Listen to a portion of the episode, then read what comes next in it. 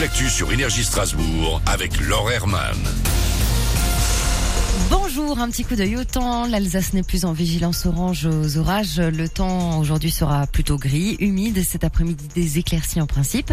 Il fait un peu plus frais aussi avec maximum 10 degrés à Strasbourg. Demain, le ciel sera encore mitigé.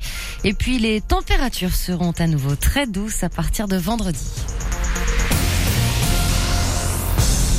Demain, nouvelle journée d'action contre la réforme des retraites. Il y aura des perturbations à la CTS. Les trams circuleront, mais il faudra attendre de 7 à 10 minutes entre chaque passage. Le trafic des bus sera également impacté. Vous avez déjà le détail sur le site de la compagnie.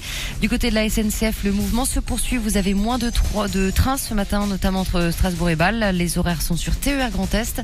Pour les grandes lignes, comptez aujourd'hui en moyenne 3 TGV et Ouigo sur 5 euh, en ce moment. Dans l'actu aussi de la prison ferme pour l'Arsène Lupin des musées, l'Alsacien Stéphane Breitwieser a été condamné hier après de trois ans par la justice à Sarreguemines. Sa peine devrait être aménagée. Il a déjà effectué 22 mois. Il était poursuivi pour le vol d'objets d'art dans des musées alsaciens et lorrains entre 2016 et 2019.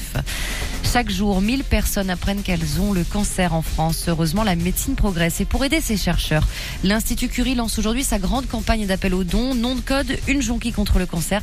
Vous pouvez faire un geste sur le site officiel. Des événements solidaires sont organisés aussi un peu partout pendant deux semaines chez des grandes marques de fleuristes ou encore dans des supermarchés. J-500 avant la cérémonie, la cérémonie pardon, d'ouverture des Jeux Olympiques de Paris. Le monde entier aura les yeux tournés vers la France pour le lancement des JO le 26 juillet 2024. Mulhouse accueillera un centre de préparation pour des athlètes.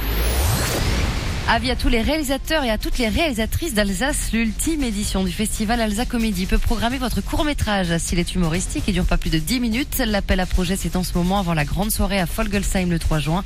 L'idée c'est de passer un bon moment devant 300 personnes mais c'est aussi de se développer un réseau entre cinéastes. Jean-René Lidy, l'un des organisateurs.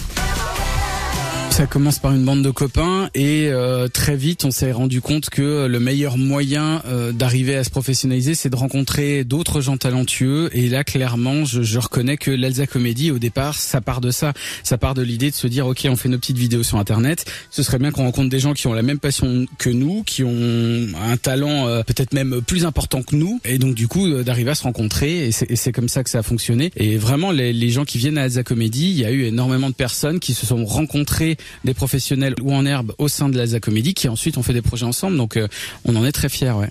Les vidéos sont à envoyer sur le site jrprod.fr. Vous avez jusqu'au 30 avril. Tout de suite, Manu dans le 6-10.